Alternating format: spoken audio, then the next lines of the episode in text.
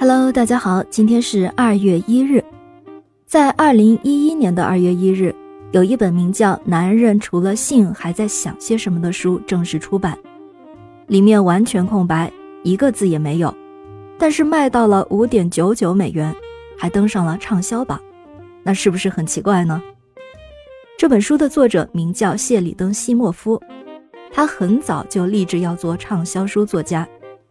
他写的第一本书叫做《五十个金钱买不到的便宜货》，上市没多久，果然就买不到了。不是因为被抢购，而是因为销售不佳，马上就下架了。在哪里跌倒就在哪里站起来。他再接再厉，又花了五年的时间搜集各方数据，完成了《创意人》这本书，结果被五十家出版社拒绝出版。但功夫不负有心人。最后，终于有一家出版社肯出书，他的卖书成绩呢也有进步。这一次，他卖了三万五千本，而且他还自费开了一个网站做宣传，还办了二十一场签售会。于是他又开始动脑筋了，自己写书、去企业演讲，都是在谈新奇的东西如何大卖。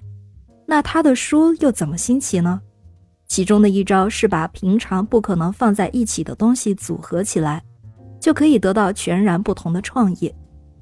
他想出了一个点子，要让这本书像一个笑话，逗人乐。那要写什么呢？谢里登果然很有创意，他决定什么都不写，要让这本书完全空白。于是他为书起了名字，就是《男人除了性还在想些什么》。这样一个名字的书，应该会吸引到一些猎奇的读者吧？创意不错，很有趣。但说到要卖这么一本无字书，就是个大问题了。谁会花钱买一本一个字都没有的书呢？他希望和出他前一本书的出版社老板见面，谈谈他的新奇主意。结果老板的助理回电给他，老板不会见你。原因并不是出版社不感兴趣，而是说他的这一招别人已经用过，还是早在二十世纪八十年代。